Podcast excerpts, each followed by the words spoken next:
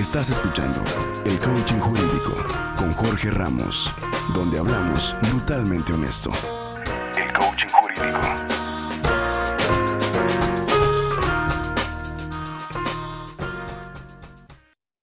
El tema de hoy es algo muy interesante. Realmente los contratos de promesa de compraventa se han vuelto hoy en día una opción alternativa para poder eh, solucionar estos eh, impedimentos que nos están poniendo a veces o estas trabas que nos está poniendo gobierno.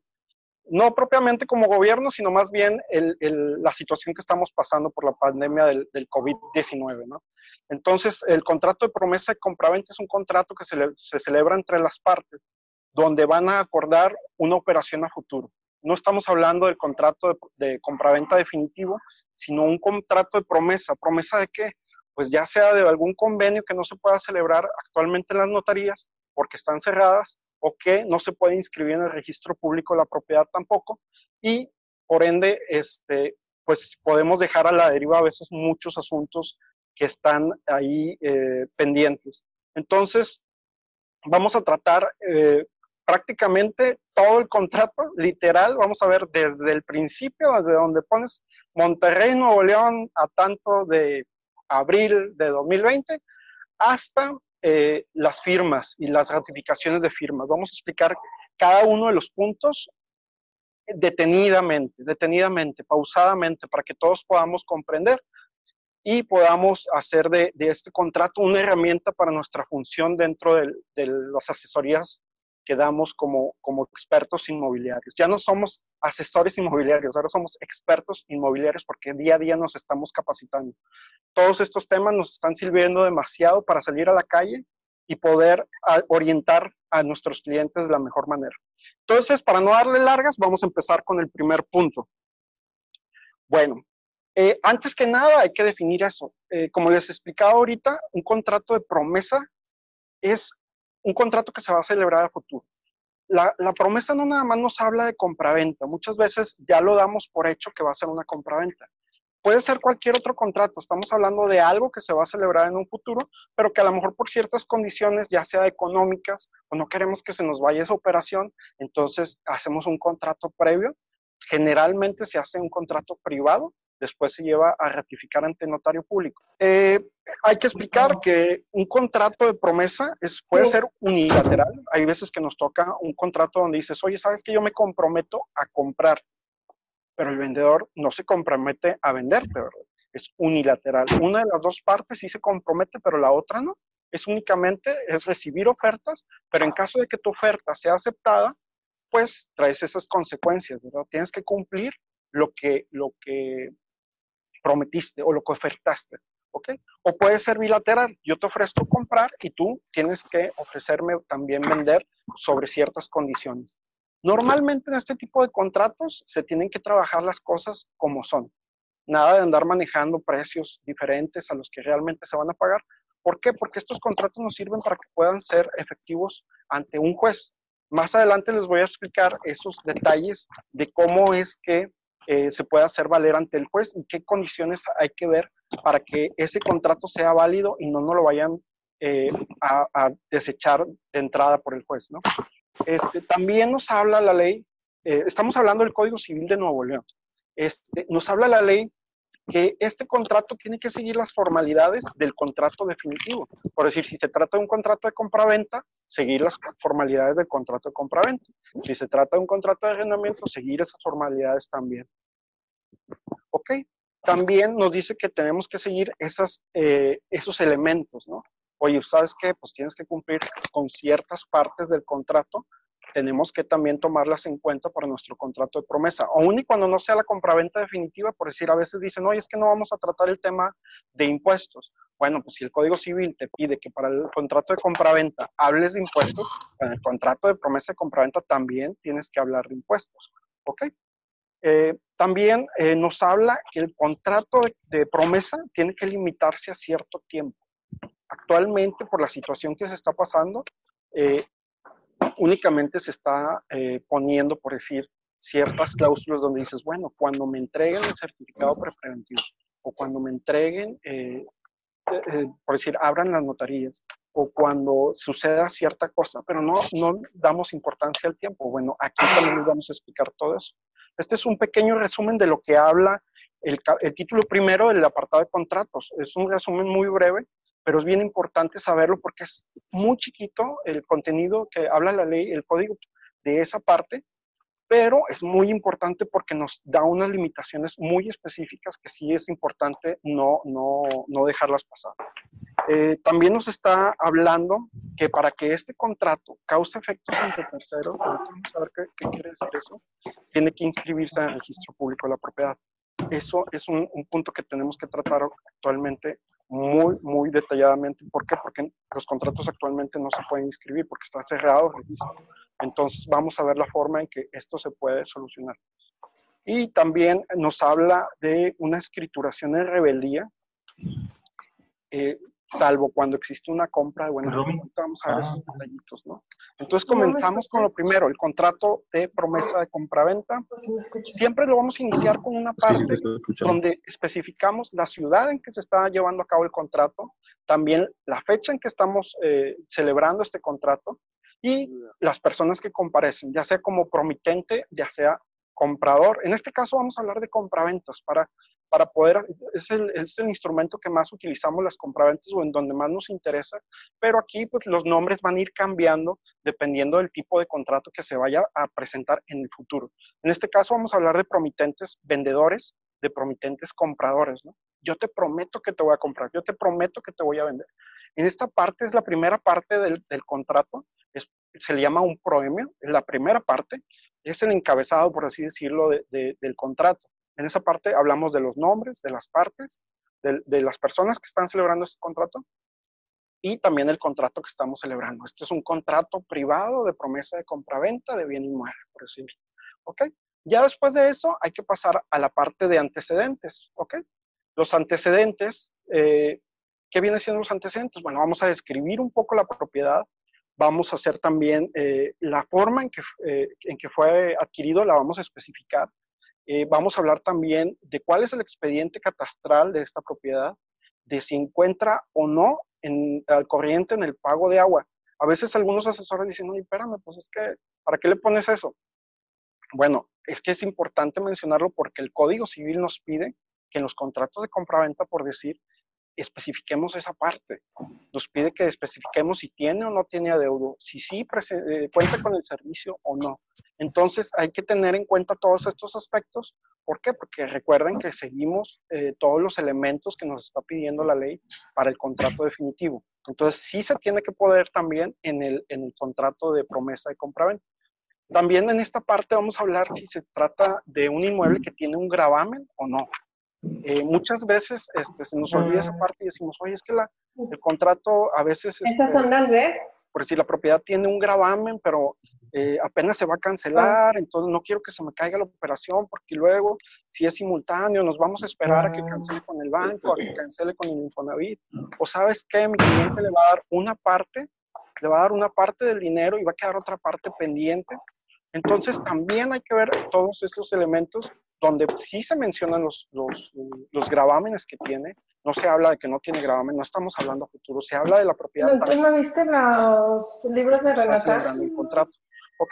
Entonces, ahí, como les comentaba, están haciendo tareas juntos, ¿no? Y, el asunto del, agua, de los servicios de agua. sí, los primeros días. Ya con estos eh, antecedentes, ya vamos a empezar el, el apartado de cláusulas. ¿Qué vienen siendo las cláusulas? Bueno, ahora sí van a ser los convenios que vamos a hacer con, con, las partes, ¿no? Eh, Sabes que generalmente nos tenemos que basar en la ley para estos convenios. Si está contemplado esa parte que vamos a poner, donde por decir en este, en este caso, eh, la ley nos habla, eh, el Código Civil del Estado de Nuevo León nos habla a partir del artículo 2137, repito, 2137, hasta el 2141. Estamos hablando que prácticamente son cinco artículos. Okay, es algo muy chiquito lo que habla de la promesa, pero refiere, refiere, refiere. Dice, ¿sabes qué? En el caso de las inscripciones, te vas a ir al apartado donde hable de inscripciones, lo vas a tomar en cuenta. ¿Ok? Entonces, Eh, para, este, para este clausulado hay que tomar en cuenta la ley, ¿no? Normalmente nosotros, la primera cláusula, siempre la metemos basada en el artículo 2137, sí, 2137, 2138, 2139. Son los primeros tres que les hablé hace rato, ¿ok? Que hablan de eh, que va a ser un contrato que se va a celebrar en un futuro, si es unilateral o bilateral, y también eh, que va a haber una obligación de hacer una cosa conforme lo, ofrecido. Entonces, en esta parte de la primera cláusula, hablamos de eso. El señor, por decir, eh, eh, promitente vendedor, vamos a ponerle un nombre, Juan, por medio de este contrato se obliga a vender. Ya estamos diciendo, él se va a obligar a este acto en un futuro. Y, digamos, eh, la señorita Liliana, en este caso, se va a, a comprometer a comprar, ¿no? Entonces estamos hablando ya de, una, eh, de un acuerdo que están haciendo, de en un futuro van a celebrar este contrato. Y ahí le vamos a meter unas eh, cláusulas de, condiciones eh, y, y, de condiciones suspensivas. Estas condiciones suspensivas que vienen siendo, el contrato se va a mantener pendiente de que se cumplan estas obligaciones. ¿Qué obligaciones yo les recomiendo ahorita para el asunto que estamos viviendo del COVID? Les voy a pedir estas tres condiciones. Uno, vamos a condicionar el contrato de promesa de compraventa a que el Instituto Registral y Catastral del Estado de Nuevo León vuelva en funciones. ¿Ok? Hay un acuerdo actualmente que dice que las funciones eh, tanto notariales como registrales están suspendidas. ¿Ok? Entonces, aquí en el primer, la primera parte yo les pediría que revisen bien eso. Que pongan que este contrato está eh, eh, suspendido, por así decirlo, hasta que el Instituto Registral y Catastral no abra otra vez sus puertas. Es decir, registro público, no abra otra vez sus puertas. Cuando abra esas puertas, le vamos a dar un tiempo. ¿Por qué le tenemos que dar un, tiempo? Porque uno, la ley nos está contemplando que tiene que manejarse un tiempo y dos, hay que tomar en cuenta que el contrato, perdón, el, el contrato de compraventa va a estar sujeto generalmente a que pidamos el certificado prepreventivo. ¿Qué quiere decir un certificado prepreventivo?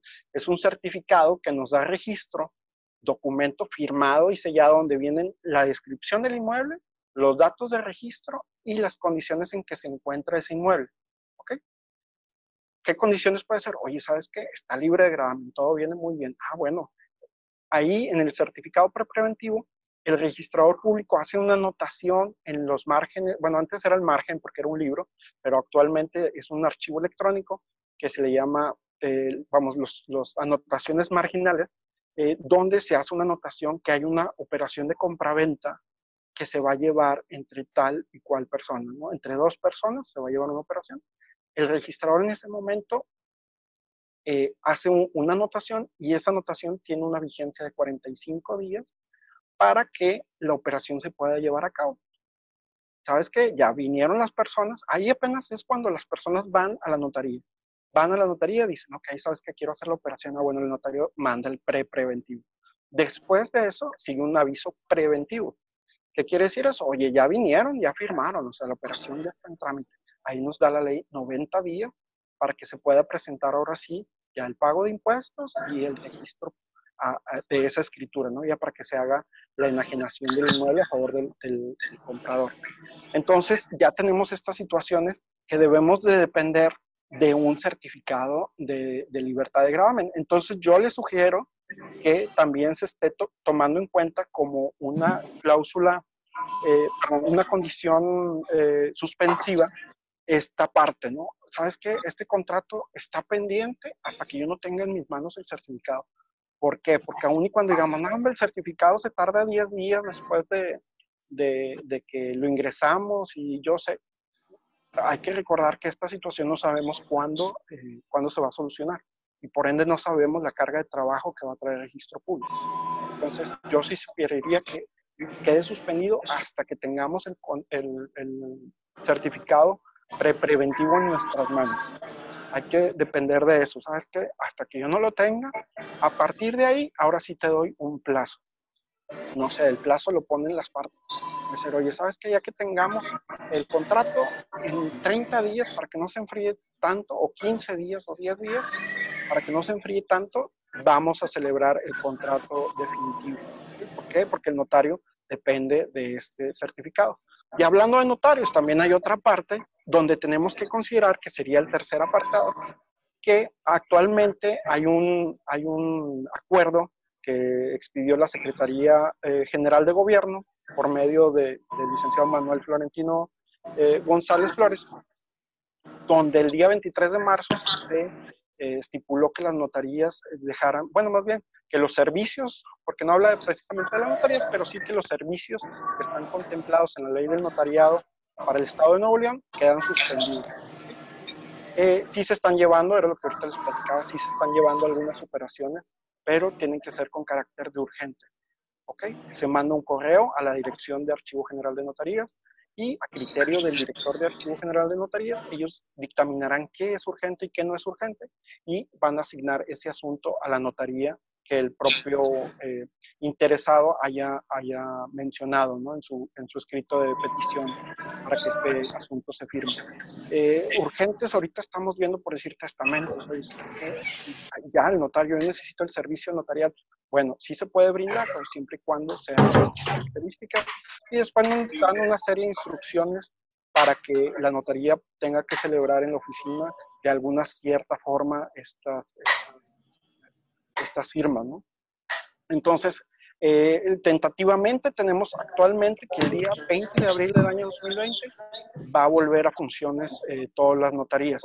No hay, por el momento, no ha habido ningún eh, oficio o algún acuerdo que modifique estos días. Es a lo que está hasta el día de hoy, 9 de abril, lo que tenemos conocimiento en las notarías.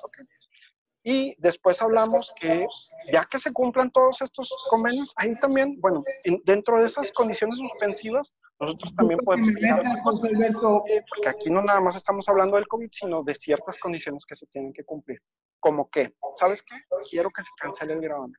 Ya cuando esté cancelado el gravamen, ahora sí hablamos de una compraventa definitiva. Perfecto. Oye, ¿sabes qué? El inmueble está sujeto a subdivisión. Ya que tengas el lote subdividido con su alta catastral, ahora sí, ya podemos firmar eh, o acercarnos a la notaría y firmar el acuerdo. ¿Ok? Entonces, todas estas cláusulas que se van eh, anteponiendo, o sabes que, que me otorguen el crédito, porque ni siquiera me lo han otorgado. Bueno, también es una cláusula o, o es una condición suspensiva. Suspende el contrato definitivo y hace una promesa. Después, en la segunda cláusula, ya, ya vamos a manejar el precio. Como les comenté desde un inicio, aquí se tiene que manejar las cosas tal cual son. Voy a hablar con la verdad. Muchas veces se nos solicita que manejemos un valor eh, diferente por cuestiones de impuestos y algo. A mi recomendación, esto debe ser eliminado. ¿Por qué? Porque a final de cuentas, cuando el, el comprador, en este caso comprador, quiera vender en un futuro, después le va a afectar en los impuestos. Pero bueno, aún así, esa práctica que se tiene de muchos años atrás se sigue, se sigue manejando actualmente. Entonces, en esta situación de un contrato de promesa, se va a manejar la cantidad tal cual es, en pesos y centavos. ¿Ok? Eh, normalmente, para cuando se manejan, por decir, operaciones en dólares, hablando de algún municipio eh, se tiene que hacer la conversión. ¿Por qué? Porque ahorita, por decir, el dólar hoy en día está en 25 pesos. A lo mejor cuando lo pactaron pudo haber estado en 23, entonces no es el mismo precio. Normalmente la ley nos habla que nosotros tenemos que contemplar los precios en moneda nacional. Entonces de nada nos sirve estar manejando un valor en dólares, por decir, si, este, si, no, se, si no se va a respetar después esta, esta situación. ¿Ok? Tenemos como tercera cláusula, tenemos la forma de pago. ¿Cuál es la forma de pago? Oye, ¿sabes qué? Yo te voy a pagar toda esa cantidad de la siguiente manera. Te voy a dar un anticipo de tanto por ciento, normalmente expresado en números, ¿no? Igual, pesos, centavos. Te voy a dar tanto dinero como anticipo. Después te voy a estar dando pagos mensuales. O sabes que al momento de la firma te voy a pagar todo en, estas situaciones donde, oye, ya tengo el dinero, pero no puedo escriturar, bueno, te prometo que te voy a comprar, te prometo que te voy a vender y vamos a pagar en su momento, al momento de la firma definitiva, vamos a pagarte completo. O pueden ser los, los famosos este, eh, contratos que se les llama comúnmente traspasos, ¿no? Oye, ¿sabes qué? Infonavida en sus cláusulas tiene una, eh, entre ellas tiene una cláusula que nos habla de que no podemos eh, hacer poderes para actos de dominio o trasladar el dominio, ni, poderes ni traslado. Entonces, obviamente, si quieres hacer un contrato sobre una propiedad que no está pagado el Infonavit, este, hay que hacer un contrato de promesa, es lo más recomendable, para que la persona siga pagando la obligación del otro, pero que exista un documento de por medio, no que en muchos municipios se da que, ¿sabes qué? Tú sigues utilizando mi crédito, me vas pagando a mí. Bueno, ¿y qué pasa cuando esa persona deja pagar? Ahí quedan en el limbo. Entonces, sí es muy bueno en esta forma de pago establecer todos esos detalles, ¿no? Oye, ¿sabes qué? Sí tiene un gravamen y te voy a estar pagando mensualmente lo que corresponde a la mejor al estado de cuenta de Infonavit. Bueno, Infonavit no puede decir mucho, ¿por qué? Porque realmente no es una compraventa, no estás trasladando el dominio, es únicamente una promesa de que cuando se cumplan estas condiciones, te voy a ceder la propiedad del inmueble por medio, ahora sí, de una compraventa. Entonces, realmente es un contrato preparatorio, un contrato de promesa que, se va a celebrar en un futuro. Aquí hay que estipular, hay que contar bien eh, cuál va a ser la historia y en esta parte no olvidar que tenemos un, actualmente una ley eh, conocida comúnmente como la ley antilavado de dinero, que nos habla de operaciones límites. Eh, el monto, eh, por decir, de las transacciones en efectivo, este, está limitado el monto, entonces este, aquí en los mismos contratos se tiene que celebrar ese, ese, esa misma situación, ¿no? De, oye, ¿sabes qué? Sí te voy a pagar, pero el uso de efectivo está restringido hasta cierta cantidad no les doy la cantidad ahorita porque no sé cuándo van a ver este video, entonces a lo mejor luego confundimos eh, esa situación, entonces este, no te puedo pagar más de, esta cantidad, puesto que la ley me lo prohíbe manejar el uso de efectivo. Entonces hay que manejarlo como si fuera la operación definitiva y contemplar esos montos de la misma manera, ¿no?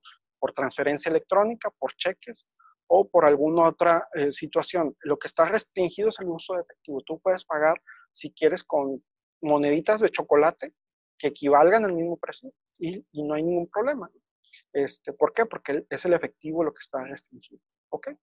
Eh, aquí también hay que eh, manejar dónde se va a, hacer el pago, sí en cuentas bancarias, sí en ubicaciones, pero eh, también hay que contemplar una ubicación física. Oye, ¿sabes qué? En dado caso que no me, la cuenta no funcionó, me bloquearon la cuenta, pasó alguna situación especial, darles una salida.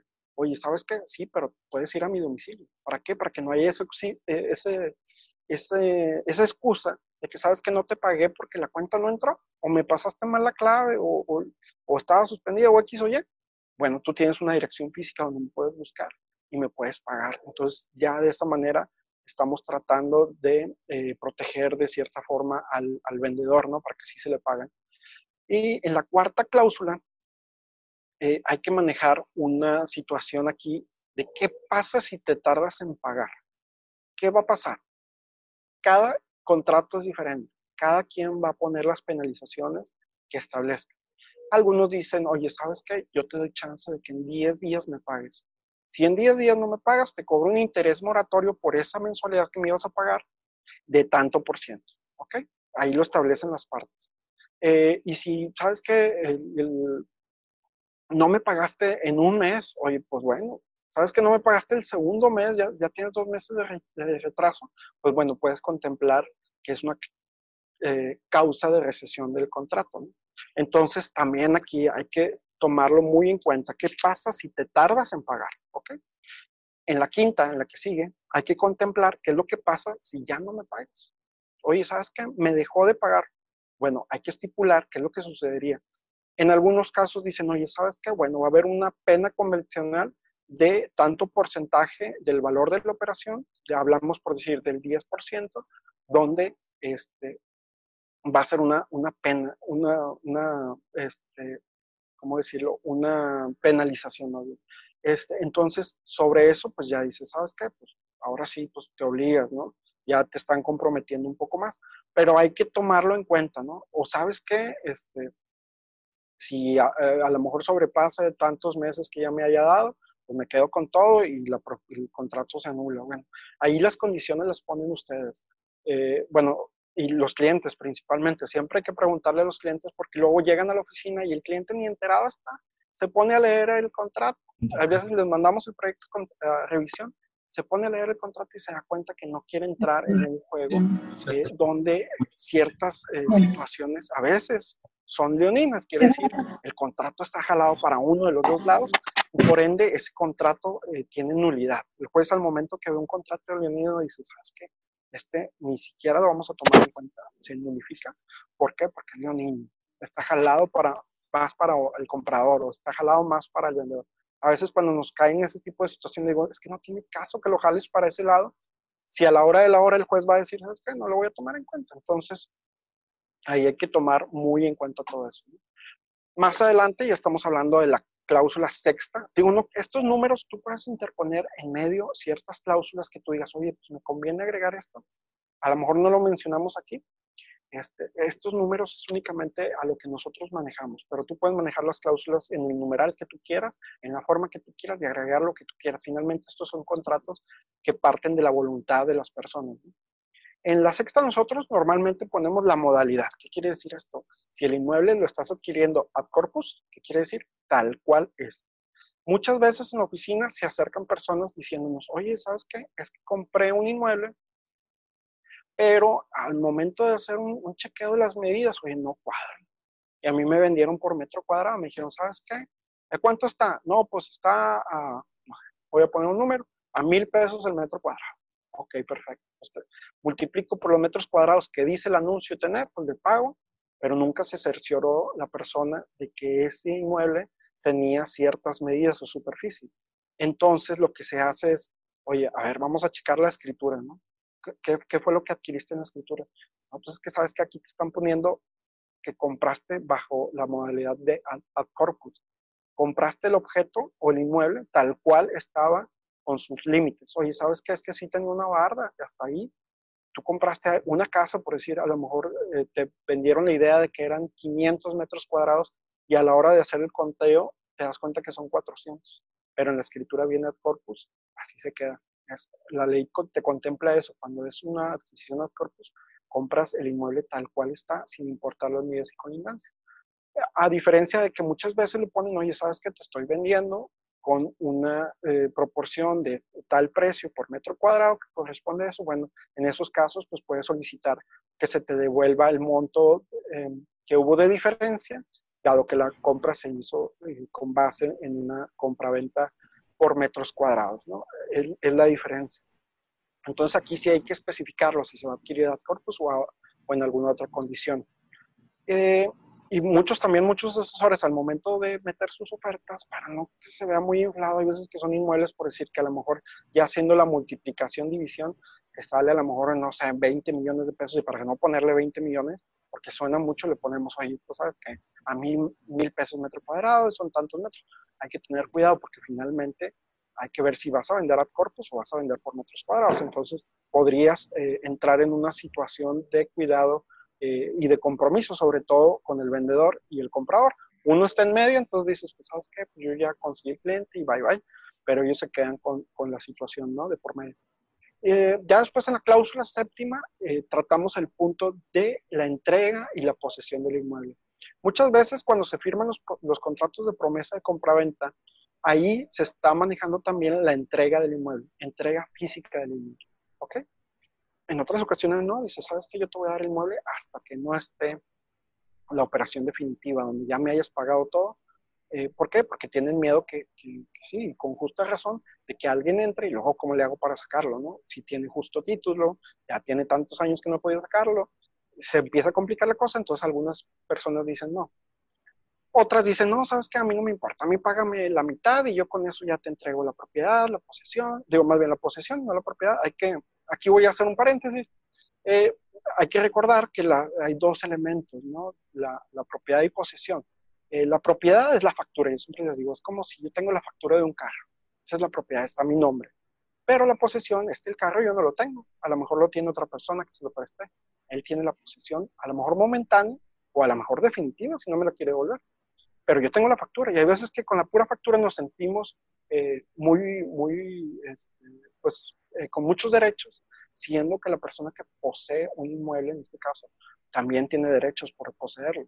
Entonces hay que, hay que eh, considerar también eso, que a veces cuando adquiere la posesión, después puedes solicitar al juez que te dé la propiedad. Es decir, que ese inmueble que ya lo tomaste en posesión sea tuyo y te las escrituras. ¿Ok? Digo, ahora sí tienen que considerar, antes era muy fácil, bueno, para los juristas normalmente era muy fácil decir, no, pues sabes que me quedo tanto tiempo. Ahora es, te ponen un poco más de condiciones porque la gente comenzó a usar de esa situación.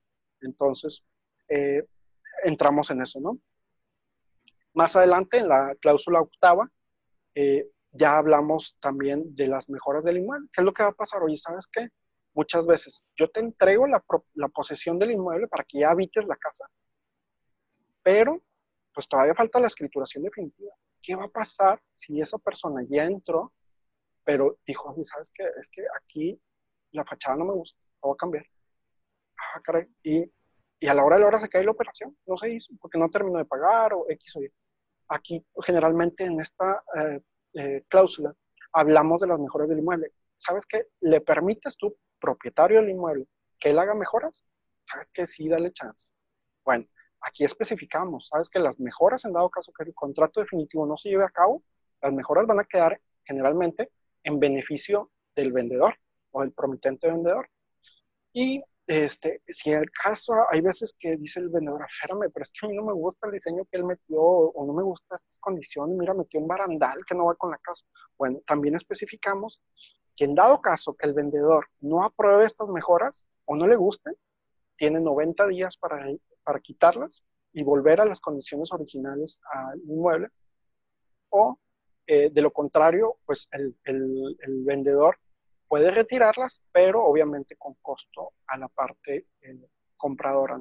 Entonces, ahí hay que especificar, volvemos, cada quien va a ir poniendo las cláusulas, si permite, si no permite, cuántos días les voy a dar. O sabes que sí te permito, pero primero pídeme una autorización y mándame el diseño y mándame todo para yo estar muy consciente de que eh, el diseño que vas a manejar sí me gusta, ¿no? Me encanta, porque el diseño es muy bonito. Bueno, en este caso eh, hay que tomar en cuenta todas estas situaciones. Y aquí esta cláusula que me encanta el de hoy, ¿qué es lo que va a pasar en casos por, fortuitos o de fuerza mayor? ¿Qué quiere decir esto? Algo que sale de nuestras manos, como es el caso. O sea, tristemente, esta cláusula hubiera eh, ayudado a muchas personas si se hubiera tomado en cuenta. ¿Por qué? porque precisamente el COVID es una situación eh, fortuita o de fuerza mayor, este, donde pues realmente hay, hay, algunas ocasiones en que se impide el, el, uso del inmueble por ciertas condiciones. ¿no? Oye, ¿sabes qué? Yo sí te di la posición, pero eh, estructuralmente a veces la propiedad, pues sabes que estaba mal. Hablamos, por decir, de cuando fue el asunto de, de, de las casas que fueron afectadas por el huracán Alex, por dar un ejemplo, pues tuvieron algunos daños, algunas propiedades estructurales, ¿no? Donde tuvo que salir la parte que iba a comprar, tuvo que salir del inmueble. Bueno, normalmente aquí manejamos que en dado caso que, el inmueble no pueda ser habitado en dos meses, pues puede ser una, una causa de rescisión de este contrato. Entonces ahí volvemos, ya estamos manejando, ¿qué pasa si yo no puedo habitar la propiedad, pero ya la tengo? Pues sabes que hay que considerarlo en los contratos. Como les digo, esto es mucho más cuidadoso que aún cuando se vende ya definitivamente el inmueble. También manejamos en, este, en esta cláusula qué es lo que va a pasar en casos de incendio. Algunas veces nos ha tocado, son las menos, gracias a Dios, pero nos ha tocado ver situaciones donde eh, hay algún conflicto legal entre la persona que compra, entre la persona que vende, y a veces sí nos ha tocado el caso en que prenden fuego el inmueble. ¿Qué va a pasar en caso de incendio? Oye, pues ¿sabes qué? ¿Quién es el responsable?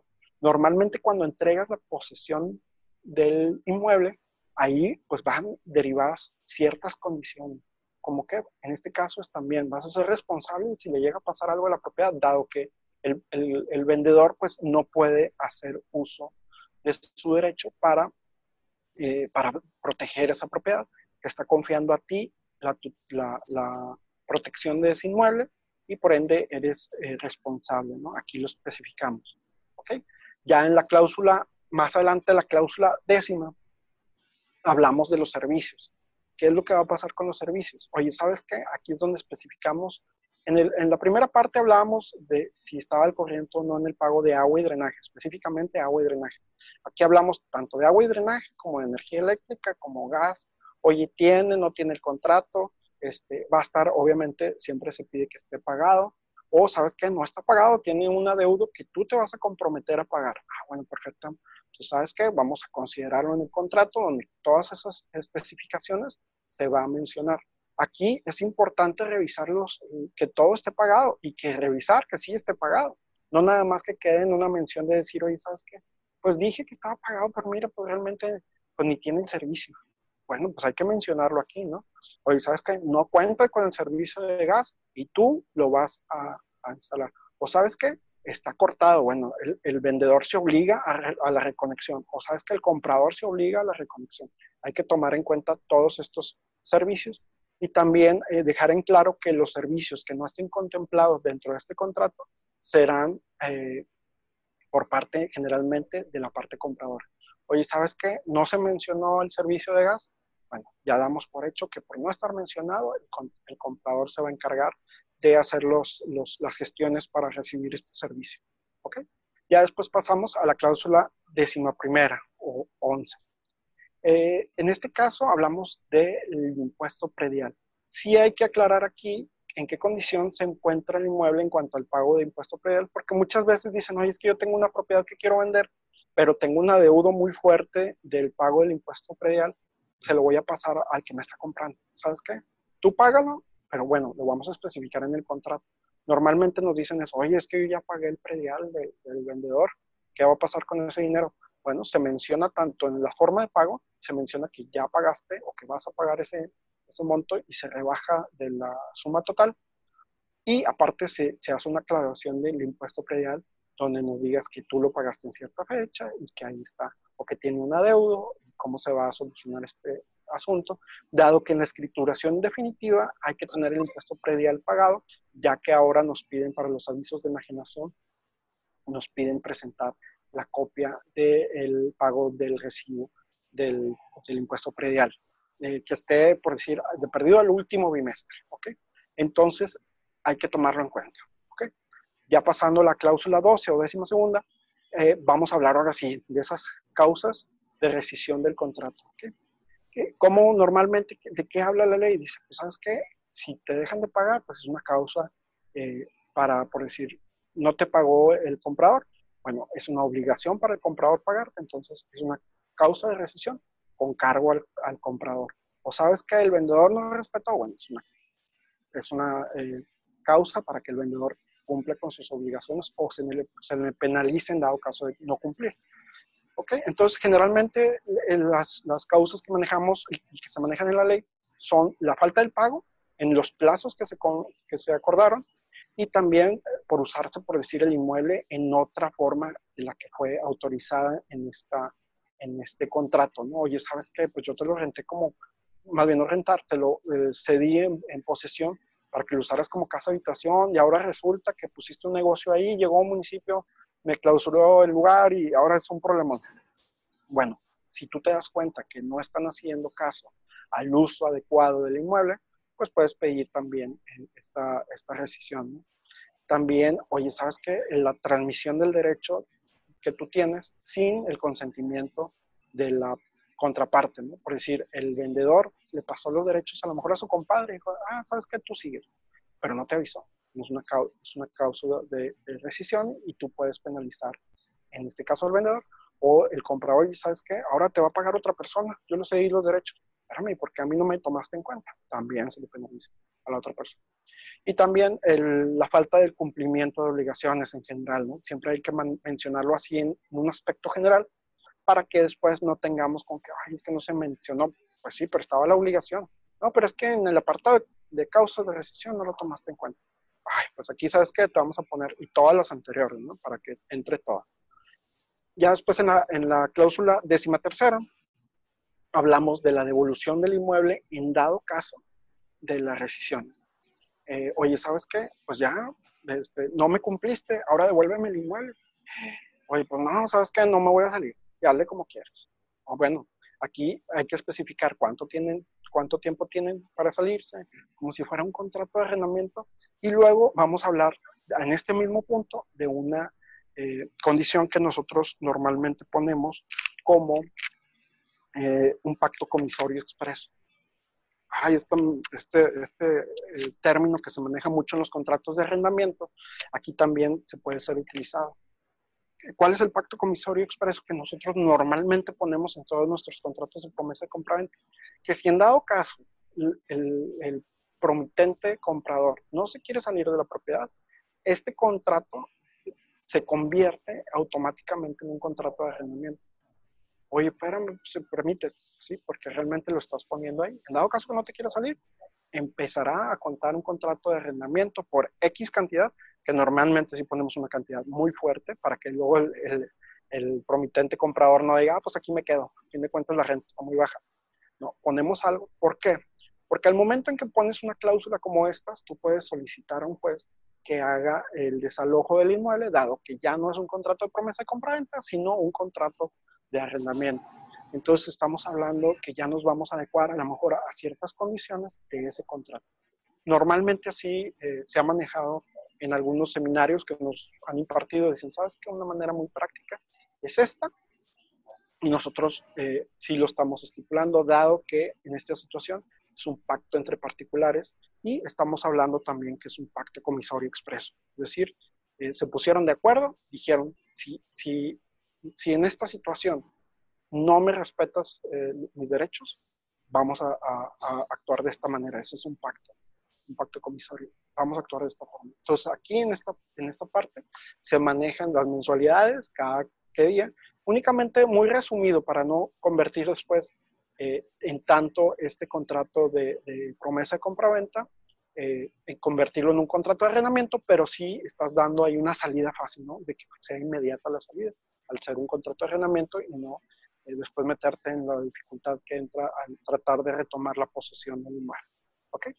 Ya en la cláusula 14 hablamos de la, de la, la es una cláusula que metemos de, con relación a la extinción de dominio. Actualmente existe la ley que puede eh, quitarte la posesión y la propiedad de un inmueble si es que en ese inmueble se cometen actos de delincuencia organizada normalmente. Ahí la ley contempla que tendrás que eh, manifestar en tus instrumentos que tú eh, hiciste esa sesión de, de posesión a determinada persona de buena fe. Tienes que argumentar eso y demostrar. Entonces, al momento en que tú otorgas eh, la posesión a otra persona de buena fe, ya sea en arrendamiento, ya sea en este, este caso una promesa de compraventa, ya en dado caso que hay, algún hecho ilícito dentro del inmueble, eh, tú puedes solicitar que, sea devuelto el inmueble, pero sí es importante que en el contrato lo manifieste. ¿Por qué? Porque aquí estamos hablando que eh, dices que, que este, eh, perdón, el objeto del, del, contrato, es decir, el inmueble, no va a ser objeto, producto de algún tipo de delito, que no serán utilizados o destinados para ocultar o mezclar bienes producto de algún delito. Es decir, oye, ¿sabes qué? Pues fueron, desvalijaron el, el X o Y empresa y se trajeron para acá eh, toda la maquinaria que estaba guardada y luego dices, oye, pues es que no hubo un hecho. Pues sí, pero aquí tenías todo el producto de ese delito. Eh, también para la, eh, para la comisión de delitos, ahí sabes que ahí tenían a lo mejor alguna persona y había, estaban cometiendo activamente un delito dentro del inmueble, ahí hay que contemplar todos estos puntos ¿no? dentro del contrato. ¿Ok? Y también especificar que dentro de esta cláusula les vas a, incluir los bienes muebles, no nada más el inmueble, sino también los muebles. Ahí sabes que no nada más estamos hablando de la sala, sino también por decir de vehículos o, de alguna situación que digas tú, y sabes que pues voy a agregar todo. O sabes que es una casa que, que estoy vendiendo amueblado, pues ahí todo, ¿no? Arrendamiento, todo, todo va adentro. Esta cláusula no nada más es conveniente en los contratos de promesa de compra-venta, sino también en los contratos de arrendamiento, cuando sobre todo este, no sabes a quién estás rentando, a veces llegan, te ofrecen X cantidad de meses y bueno, sabes que ya el dinero yo lo necesito y órale, te acepto y a veces que no se hace la investigación debido de quién está metiendo. Pero bueno, en este caso nos estamos enfocando a este tipo de contratos. ¿ok? Eh, también vamos a especificar ahí que el comprador eh, tomará, en dado caso que el comprador vaya a tomar la posesión del inmueble, dejar en claro que el vendedor no va a tener acceso al inmueble. ¿ok? Porque luego lo pueden vincular, decir, oye, ¿sabes qué? Pues se cometió un delito y como tú eres el propietario, pues véngase también a la investigación. A lo mejor la sacas muy rápido, ¿verdad? Pero pues tienes que demostrar. En cambio, si tú dices, oye, ¿sabes qué? Pues en el contrato pactamos que yo no voy a tener acceso, pues bueno.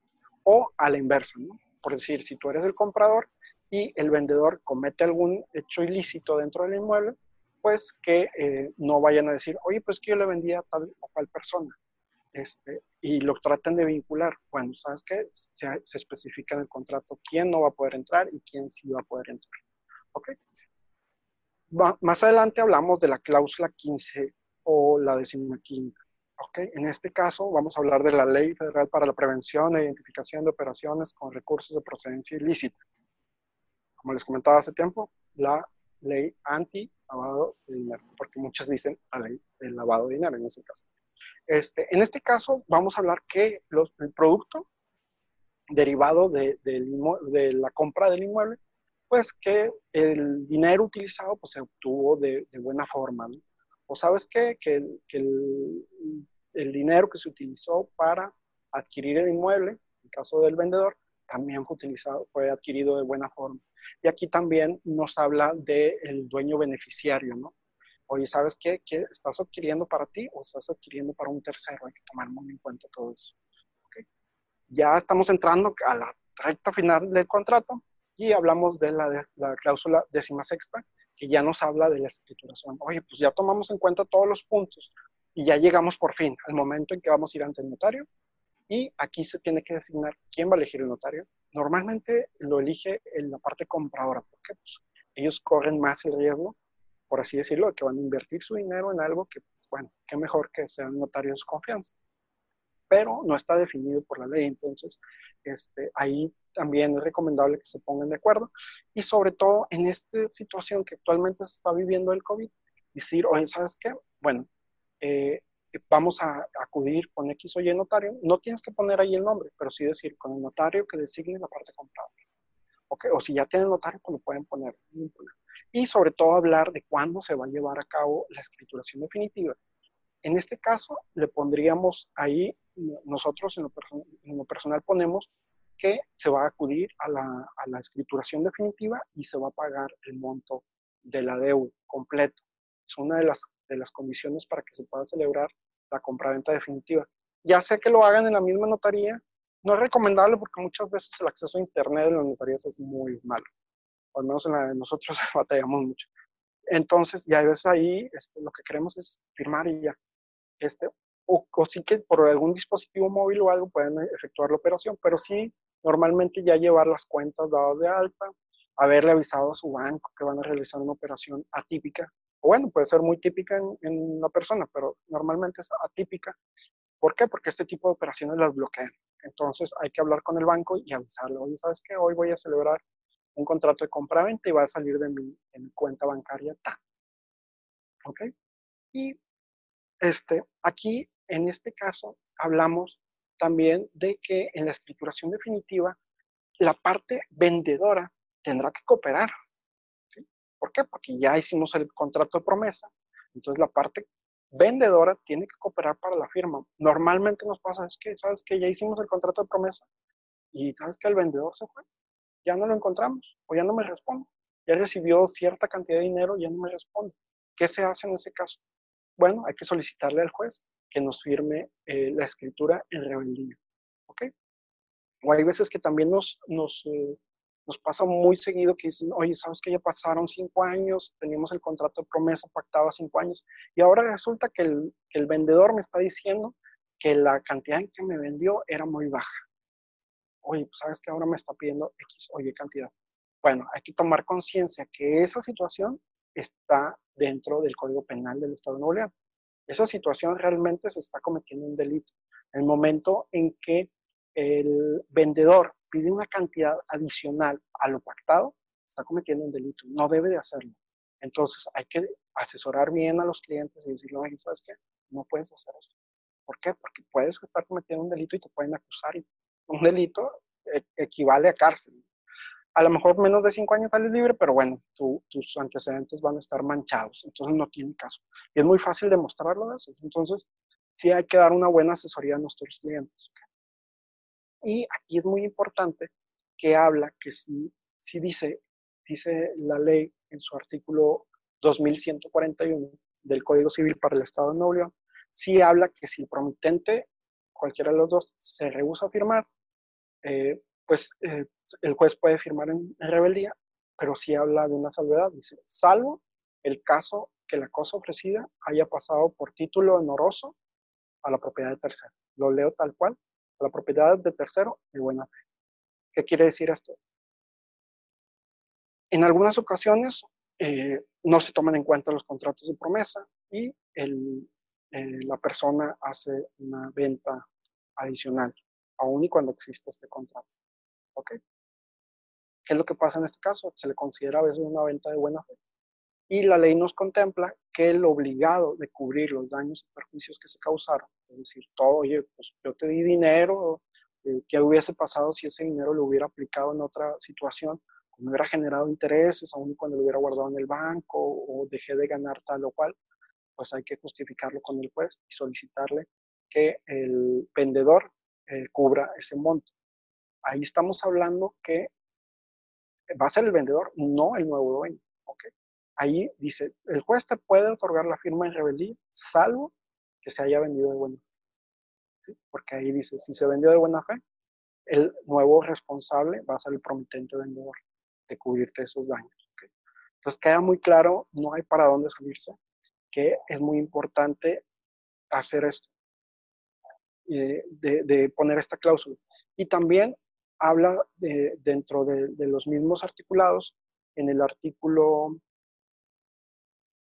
habla en el artículo 2140 o 2140, habla de que la única forma en que este contrato puede ser validado ante terceros, es decir, ante ese comprador de buena fe, es inscribiéndolo en el registro público de la propiedad.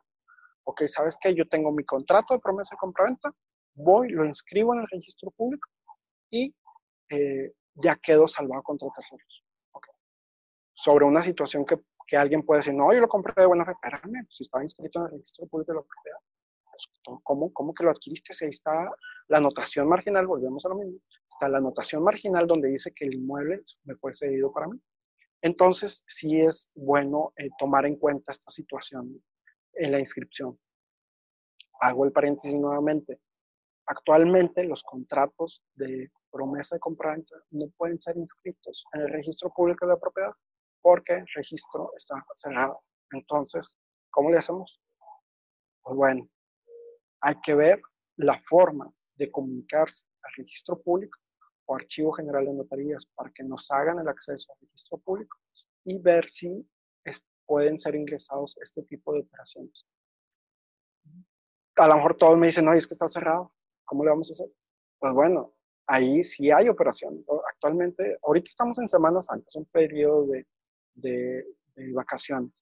Si Dios quiere, el lunes vuelven a abrir el registro, pero solamente para ciertas operaciones, como puede ser el, los ingresos de avisos preventivos. Bueno, o al menos nos quedamos con esa idea, porque el viernes, a las, el viernes este que acaba de pasar, a las 11 de la mañana fue la última acceso a, avisos preventivos. Pero podemos pedir esas situaciones atípicas, ¿no? solicitar, oye, ¿sabes qué? Hay una, una intención de inscribir estos contratos, obviamente queda a criterio de Archivo General de Notarías y del Instituto Registral y Catastral del Estado de Nuevo.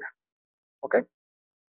Bueno, más adelante, en la cláusula décima séptima, vamos a hablar de lo que vienen siendo eh, los pagos de impuestos. En, en la décima séptima nosotros ponemos siempre el pago del impuesto sobre la renta que se le genera al vendedor, al vendedor, ¿ok? Y en la décima octava hablamos del impuesto sobre adquisición de inmuebles. Como bien el nombre lo dice, adquisición. Entonces estamos hablando que el promitente comprador va a pagar esto. Sí hay una obligación de pago de impuestos, porque muchas veces dicen, oye, ¿sabes qué? Este, pues es que todavía no la escrituración definitiva. Bueno, hay que recordar que la ley de Hacienda para los municipios del Estado de Nuevo León habla ni más ni menos que en el artículo 28, bis 2, les doy el artículo por si lo quieren verificar, o revisar más adelante, eh, habla de que si el promitente comprador, es decir, la persona que adquiere, deberá enterar el, pago de un impuesto. Ahí habla de ciertas condiciones, pero sí hay una obligación de cubrir ese impuesto. Entonces, muchas veces cuando quieren relacionar, por decir, o van y solicitan una escrituración de rebeldía, dicen, oye, pues, este, ¿sabes qué, juez? Tómame en cuenta este contrato para mi escritura definitiva. Y dice, oye, pues, ¿sabes qué? Muy bien, cumple con todo, lo hicieron muy bien, y si te lo voy a hacer válido, firmo como rebeldía. El momento en que quieren ir a pagar impuestos, resulta que el contrato trae un, retraso en el pago de, impuestos sobre adquisición de inmuebles y te cobran un recargo, pues dependiendo de cuántos años te tardaste en hacer valer esto, te pueden eh, cargar una cantidad muy fuerte. Entonces, sí estás obligado a enterar el pago de impuesto sobre adquisición de inmuebles. Eh, aquí también hay que especificar, dado que también la ley nos contempla que deberemos de tomar los elementos del contrato definitivo, tienes que tomar en cuenta si es que el pago, va a haber un pago por el impuesto al valor agregado, IVA, eh, dependiendo si el inmueble es casa habitación o no. Y sobre todo si tiene construcción. Pero bueno, ya más adelante hablaremos del tema de impuestos. Ya en la cláusula 20 hablamos de una exclusiva. No es la exclusiva del, asesor inmobiliario. Esos contratos los vamos a ver también más adelante. Aquí estamos hablando de una exclusiva de venta. El promitente vendedor se obliga a que nada más le va a vender ese inmueble a esta persona. Entonces, eh, aquí hay que especificarlo bien. ¿Por qué? Porque luego, si se llega a dar el caso en que eh, se hace doble venta, pues tú puedes decir, oye, ¿sabes qué? Aquí estaba pactado en que tú no le ibas a vender a nadie más y no lo hiciste. ¿Ok? Ya los apartados de vigésimo primero o 21 hablamos de la capacidad de las personas para celebrar el, contrato o el acto jurídico de que estamos hablando y se citan todos los artículos que hablan de que no, no existe un dolo, no existe error, no existe violencia en la celebración del contrato, que, que todo se está llevando de buena fe.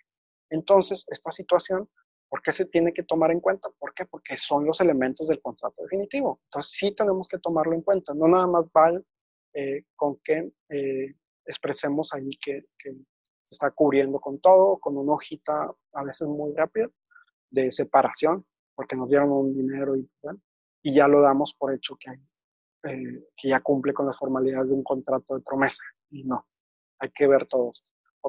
Y la eh, cláusula vigésima segunda, hablamos de la publicidad. Normalmente en las notarías especificamos que se les está dando aviso que ese contrato que ya tiene ratificado deberá ser inscrito en el registro público de la propiedad para que cause efectos contra terceros. ¿no? Entonces, a veces dices, oye, es que eh, pasa mucho también con los gravámenes de Infonavit que dicen, oye, es que ya me dieron mi, mi, cancelación, o en este caso, ya me dieron mi promesa de compraventa.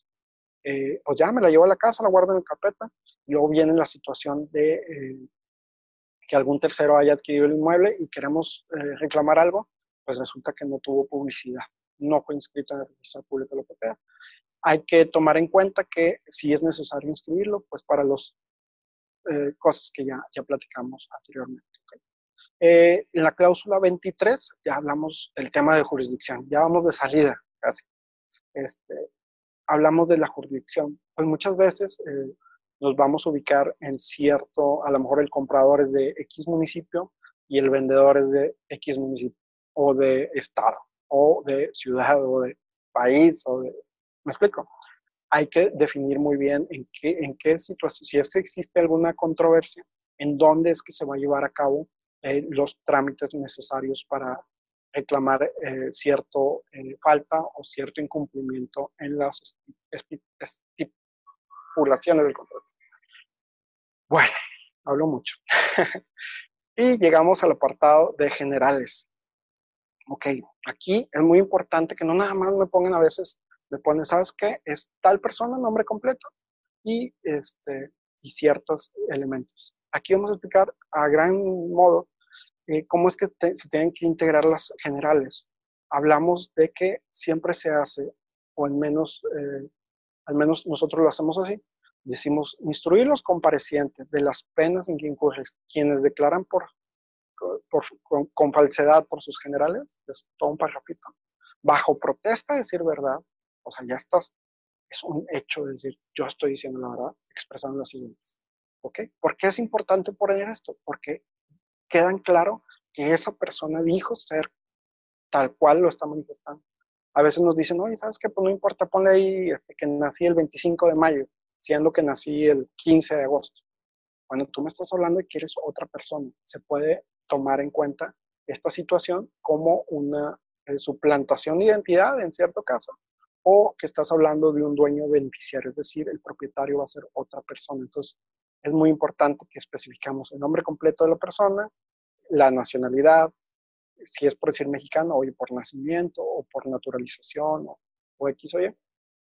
Eh, si es mayor de edad, casado, es importante mencionar si es casado o soltero, viudo, divorciado. ¿Por qué? Eh, porque en este caso, por decir, si adquiere una persona que tiene, eh, que está casado bajo sociedad conyugal, pues los derechos también sabemos que le corresponden a la esposa. Entonces muchas veces el, esposo o la esposa hace el contrato, no comparece su cónyuge, pero la cónyuge o el cónyuge tiene, este, tiene igualdad de derechos. Hay que manifestar en la profesión o qué se dedica la persona, si está al corriente o no en el pago de sus obligaciones fiscales, cuál es el número de RFC, cuántos años tiene, eh, qué día nació, qué día, qué año, obviamente, este, eh, en qué municipio nació, el código postal, el número de la calle, digo, perdón, el nombre de la calle, el número y sobre todo eh, identificar muy bien este, con qué eh, identificación está compareciendo en el acto. Oye, Jorge, pero esto es un contrato privado. Luego, cuando yo voy con la ratificación, este, pues ya es lo mismo. Bueno, más vale que esté tomado en cuenta en los dos. Eso a lo mejor nos va a llevar una hojita más, pero es importante mencionarlo. ¿Ok? Y aquí, en este caso, van a poner la información de tanto del promitente vendedor como del promitente comprador y sobre todo de dos testigos. ¿Por qué? Para que tener dos, dos testigos de que el acto se está llevando a cabo. Eh, se le ponen los testigos porque muchas veces en, materia de juicio este, nos ayuda que estén eh, a lo mejor un contrato privado, pero tuvo una anuencia de dos testigos que le dan validez, le dan algo más fuerte. Ya después pueden mandar llamar a esos testigos y decir que X o Y el contrato sí se llevó a cabo. Va en la parte de las firmas, se mencionan los testigos, y después la parte más importante, a mi criterio, es la ratificación de firma ante notario público. ¿Por qué? ¿Por qué ratificar los contratos? Porque esto te va a dar una prueba plena de que el instrumento sí tiene un carácter legal, que sí fue otorgado ante, más bien que sí fue celebrado por las partes y sobre todo van las personas manifiestan ante el notario que efectivamente esa firma que pusieron ahí corresponde a su puño y otro punto muy importante, que yo creo que el más importante, es que al momento en que se les otorga un número de, de acta fuera del protocolo por la ratificación, eh, ese, ese número nos da una fecha también. Bueno, hecha, esa fecha se le conoce como fecha cierta. Es decir, el contrato va a empezar a valer jurídicamente a partir de la fecha de la ratificación firma. El contrato privado muchas veces dice, no, es que eh, vamos a hacer un contratito donde tú tenías este, X o Y derechos antes de, tal situación que se dio y le ponemos tal fecha. Pues sí, pero te dicen, pues sí, pero la ratificación no tiene, no tiene ratificación o la ratificación la, hicieron actual. Este, pues sí, pero entonces no va a causar esa fecha cierta. Entonces, eh, nos vamos a, ver a lo mejor ahí un poquito eh, afectados por esa situación, que no va a tener eh, la validez a partir del momento en que efectivamente se celebró el contrato. Ok, y así damos fin a siete hojas de contrato. Muchas veces nos dicen, oye, ¿sabes qué? Es que está muy largo el contrato. Sí, pero incluye todos los aspectos más básicos a nuestro criterio de esta situación.